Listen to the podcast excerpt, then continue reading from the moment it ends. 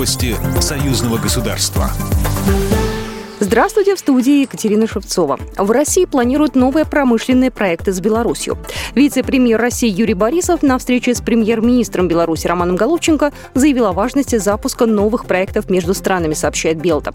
По словам Юрия Борисова, Беларусь является стратегическим партнером и союзником России. Государство успешно работает и сотрудничает в рамках союзного государства, а также Евразийского экономического союза. Премьер-министр Беларуси Роман Головченко в свою очередь отметил важность космических проектов и программ. Белорусские и российские предприятия имеют всю материально-техническую базу и потенциал, в том числе и для совместных разработок в сфере радиоэлектроники.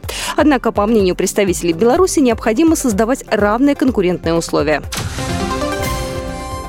Премьер-министр России Михаил Мишустин подписал постановление о возобновлении пассажирских перевозок железнодорожным транспортом с Беларусью с 8 февраля, говорится в пресс-службе Кабмина.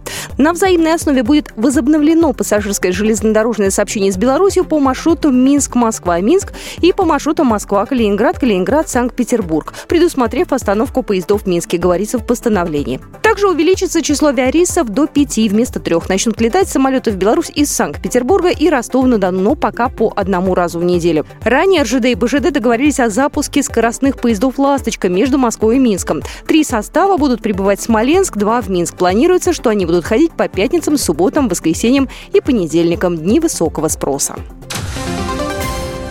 Первый миллиард киловатт-часов выработали на белорусской атомной электростанции с момента ее включения в объединенную энергосистему страны. С вводом в промышленную эксплуатацию обеих энергоблоков выработка электроэнергии составит около 18 миллиардов киловатт-часов в год. Таким образом, БелАЭС обеспечит около 40% внутренних потребностей страны в электроэнергии. Первый блок уже работает на полную мощность, однако на нем продолжается этап опытно-промышленной эксплуатации и проводится тестирование систем и оборудования.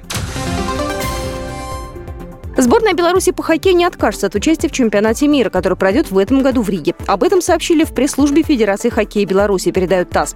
Также в Федерации сообщили, что вопрос о выплате Беларуси компенсации после решения об отказе в проведении игр чемпионата в Минске находится на стадии проработки. Стороны находятся в переговорном процессе как по суммам компенсации, так и по срокам ее выплат. Более детально об этом можно будет сказать позднее, заявили Федерации хоккея Беларуси. Программа произведена по заказу телерадиовещательной организации Союзного государства. По вопросу размещения рекламы на телеканале «Белрос» звоните по телефону в России 495 637 6522. В Беларуси плюс 375 44 759 37 76. Новости Союзного государства.